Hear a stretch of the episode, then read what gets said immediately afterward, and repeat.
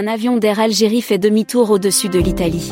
Un avion de la compagnie aérienne Air Algérie a dû faire demi-tour, le mardi 6 décembre, en pleine Méditerranée, alors qu'il assurait la liaison entre Alger et Moscou, en Russie. L'avion, un Boeing 737 immatriculé 7T VKT, a décollé de l'aéroport d'Alger à 18h07. 44 minutes plus tard, alors qu'il survolait l'île italienne de Sardaigne, l'avion d'Air Algérie a pris un virage à droite et perdu de l'altitude pour amorcer une approche vers l'aéroport international d'Alger-Wari Boumedienne, avant d'y atterrir sans encombre. Plus de peur que de mal, donc, pour les voyageurs à bord du vol DH3000 d'Air Algérie, qui relie la capitale algérienne à la capitale russe. Air Algérie, pour sa part et comme à son habitude, n'a aucunement communiqué à propos de cet incident. D'après les données du site spécialisé dans le suivi des avions Flight Hour, le vol a finalement été opéré par la compagnie nationale algérienne à 23h30 et les voyageurs sont arrivés sains et saufs à Moscou vers 6h du matin.